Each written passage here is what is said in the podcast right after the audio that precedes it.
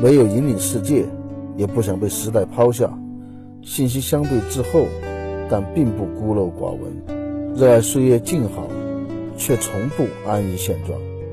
渴望，但不盲从；努力，并不冲动。在世界的各个角落，为了梦想而奋斗。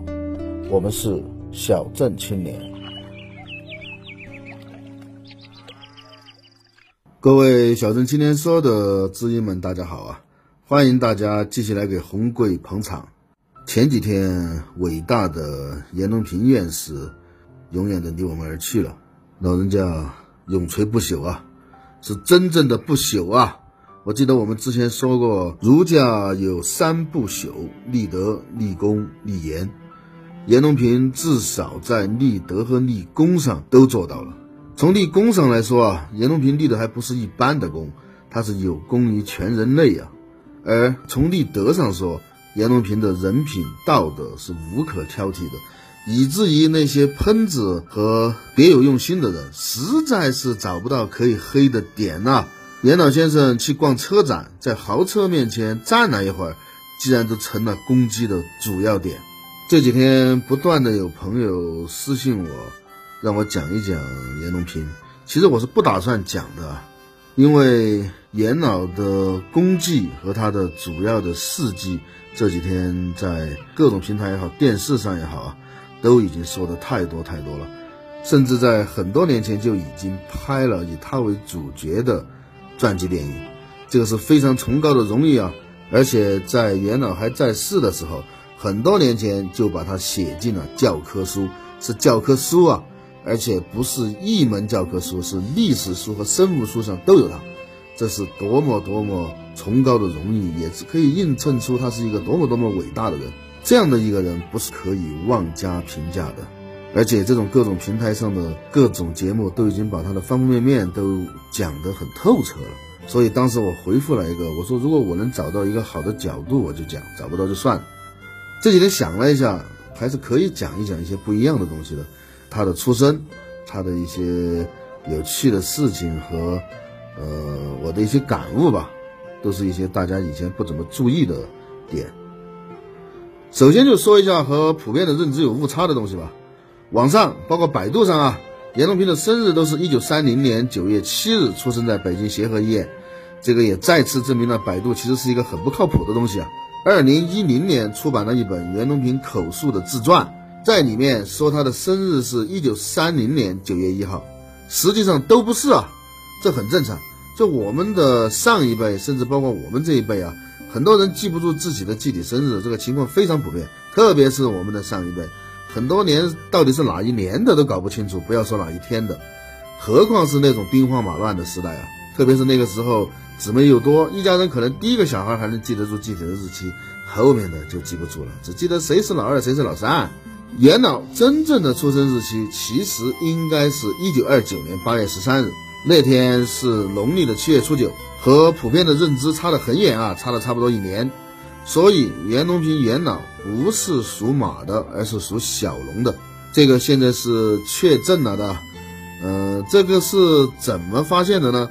就在前几年，在北京的协和医院里面，发现了一些很幸运、很幸运保存到现在的以前的旧档案，也不知道就是这么多年了。经历了战乱时代的更迭，包括十年动乱那种混乱的时期，竟然很幸运的保存到现在的旧档案。然后在这堆旧档案里面，居然找到了袁隆平当年的出生证的表格，这个是很巧很巧的事情啊，从而确定了1929年8月13日这个日期。更惊喜的是，在他的出生表格上发现，给严隆平接生的居然是林巧稚，对。万婴圣母林巧稚，林老是我国的第一届学部委员，就是现在的院士啊。刚建国的时候叫学部委员，第一届学部委员中，他是唯一的女性，她是我们国家妇产科的开拓者和奠基人啊。据说林老一生接生了大概有三万多个小孩，亲手接生的，所以被称为万婴圣母啊。另外说一说袁隆平的家庭吧。他可不是大家以为的务农为生啊，他后来就是那个形象嘛，看上去像一个老农一样，皮肤黢黑，手上全是老茧。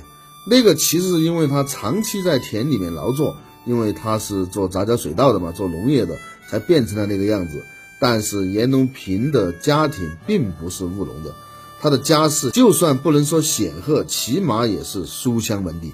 按惯例啊，我们以前在说何应钦的时候，说说这种历史上有名的人物的时候啊，帝王将相，或者说像严隆平这种伟大的人物的时候，要是往上说五代。他的五代祖叫什么名字已经不可考了，现在至少我没有查出来啊。他的先祖，呃，在明代的时候定居到了江西德安县城南郊区的山坡上，一个叫青竹范的地方。范是一个田字，一个反正的反字啊，是成片的田地的意思。那个地方正好在庐山脚下，鄱阳湖的边上，是有名的鱼米之乡。严家在那世代务农啊。到他的四世祖，就他曾祖那里事情起了变化。他的曾祖的字辈是樊字辈，有兄弟四人啊，以仁义礼智为名。老大叫严凡仁，老二就是他的曾祖叫严凡义，后面两个叫严凡礼和严凡志。严凡义生在一个非常非常特殊的年代，一八四零年。稍微熟悉一点历史的人都知道，那个是第一次鸦片战争的那一年。就在那一年，中国历史彻底分野。那之前叫古代，在那之后叫近代。那一年，中国从一个封建王朝变成了一个半封建半殖民地的国家。在樊一公十多岁的时候，爆发了太平天国的大起义。他们在的那个地方，庐山和鄱阳湖都是打得最激烈、最激烈的地方啊！各方势力，什么太平军、绿营军、八旗军、湘军，在那里混战。在这种情况下，严翻译迎来了生命中最大的，可能也是他唯一的一次机会。这个机会是一次极偶然、极偶然的事件啊！一对运送饷银的清金遭到了太平军的袭击，双方打着打着，不知道为什么，一大笔银两在那就没人管了。阴差阳错之下，这笔钱就落到了严家四兄弟的手里。这个事儿我没有乱说啊，这是写进严家家谱的严家历史上的重大的事件啊。这笔钱有多少，现在不得而知了，获得的细节具体的也不得而知了。总之，这么一笔足以改变命运的财富从天而降啊，富贵逼人。在这里不得不佩服一下严家的家教啊，这么一大笔钱，不光是改变命运，也能改变很多东西。它能改变智慧，能改变亲情。能改变良心、道德等等等等，这么一大笔钱落下来，四兄弟既然没有反目成仇，没有拔刀相向，连分家都没有，不得不令人佩服啊！而且四兄弟并没有挥霍，而是用这笔钱作为基础，在那个年代，利用这笔钱完成了从务农到半农半商，再到弃农从商的整个的转化，就这么一直奋斗了五十多年。到光绪的己丑年，一八八九年吧，四兄弟从青竹范几家搬到了德安县城，并且在德安县城的西边修了一所大宅院，名叫怡园。皇家的陵园叫颐和园，他就少了一个字，叫颐园。你说当时的严家有多么的豪横啊？颐园又叫西园，他们家又称西园严家。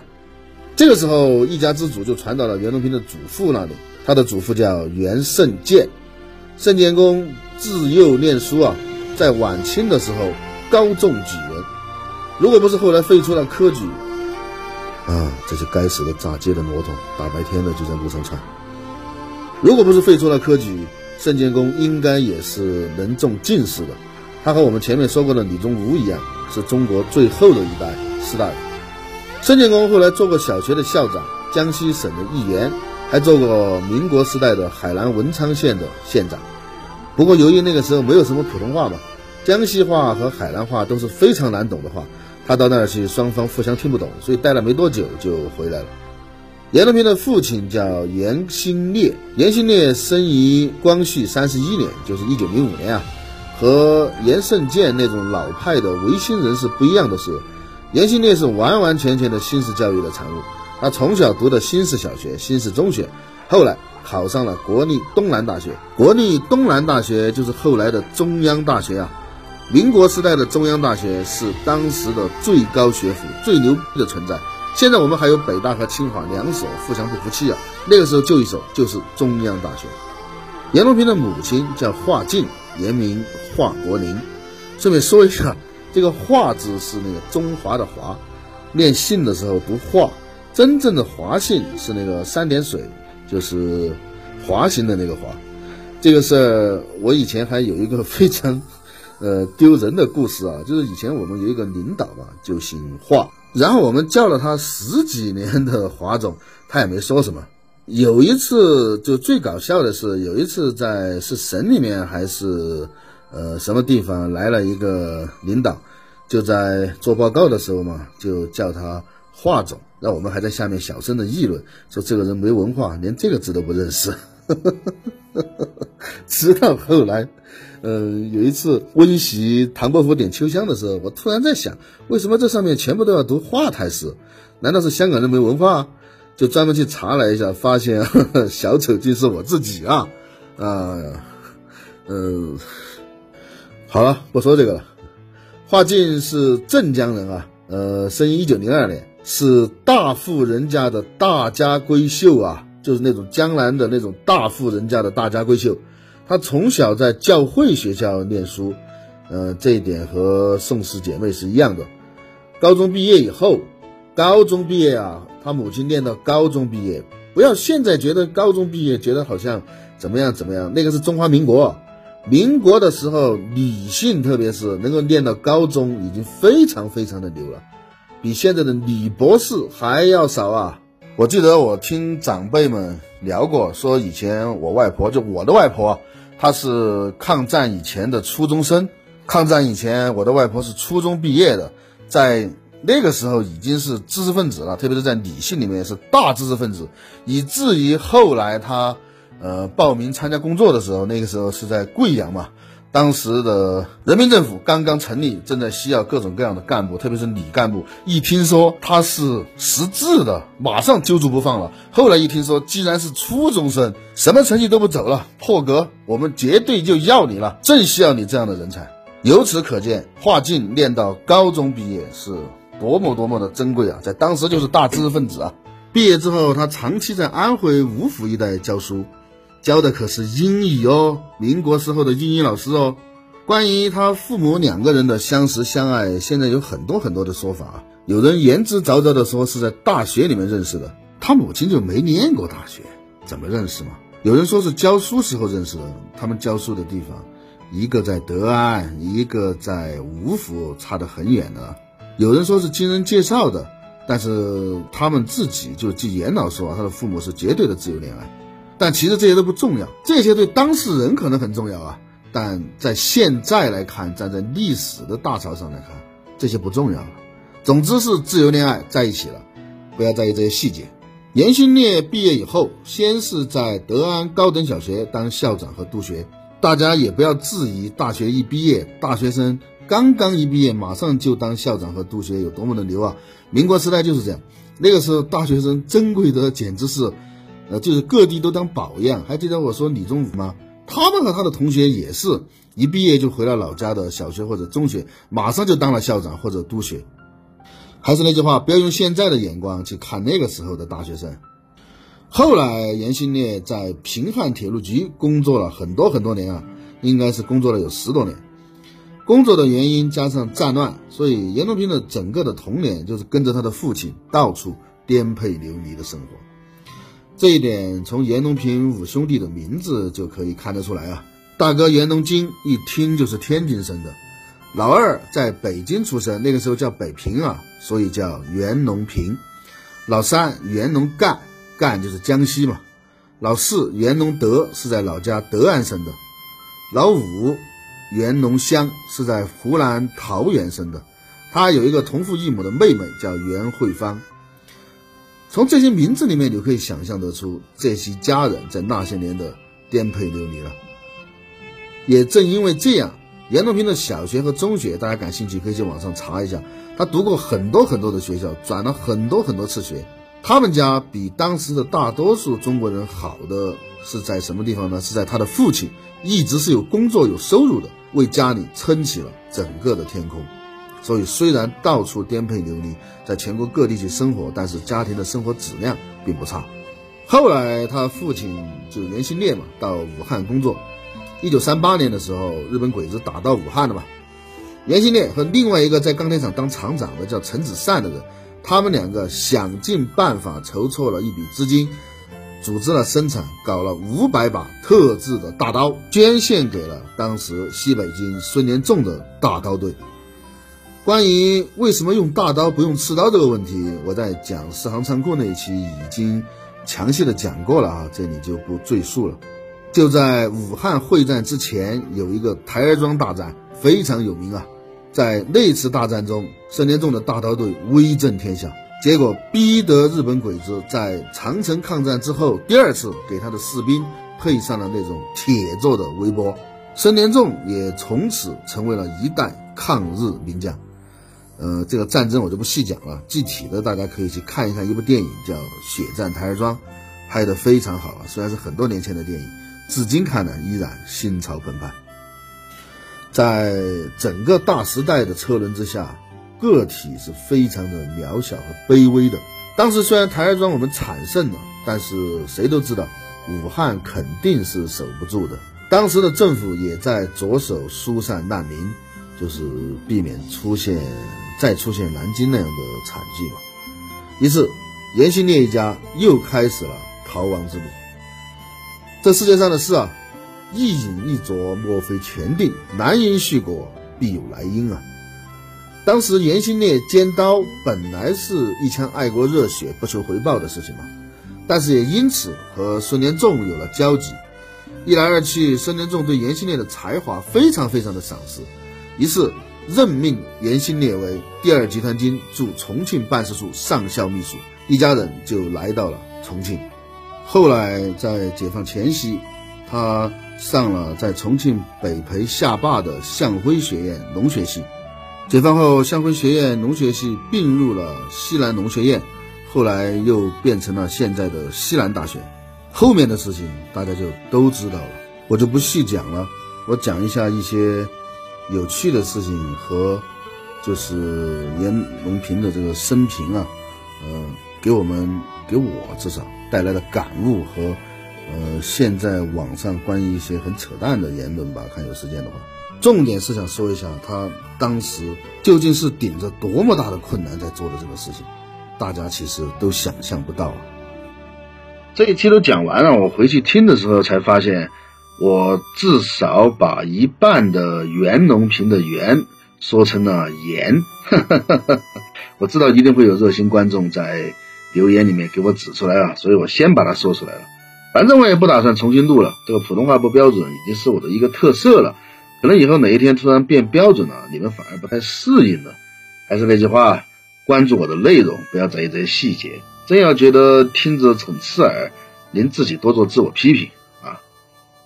呃，这期推荐的歌曲是，就是元老以前写过一些文字，包括他的两个梦想和呃纪念他母亲的一些文字。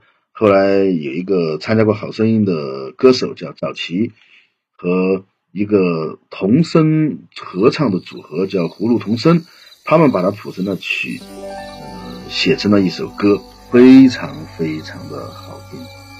歌名就叫《我有一个梦》，呃，把它送给大家。特别是在下半部分有一个童声的合唱的部分，真的太好听了，大家一定要听到后面。好，今天就到这。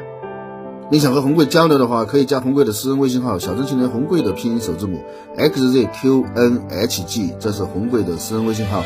也可以到我们的官方微博“小镇青年说”去加入我们。当然，我非常非常希望你们在节目后方直接留言，然后给我增加一点人气啊！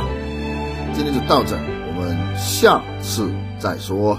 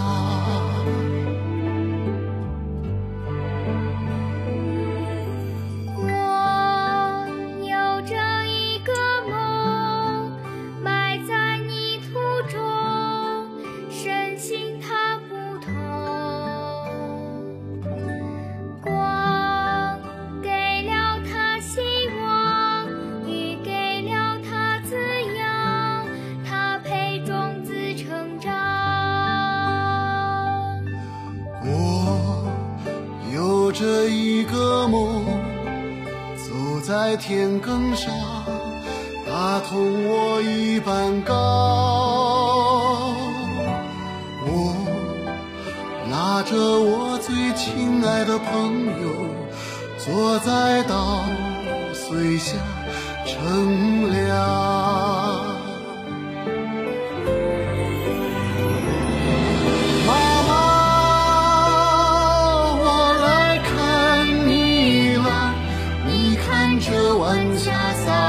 小山村妈妈我陪你说说话。这种子是你亲手种下在我心里发芽。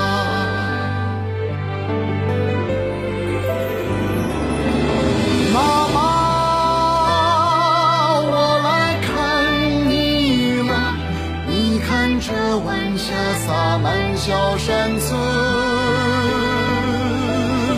妈妈我陪你说说话这种子是你亲手种下在我心里发芽。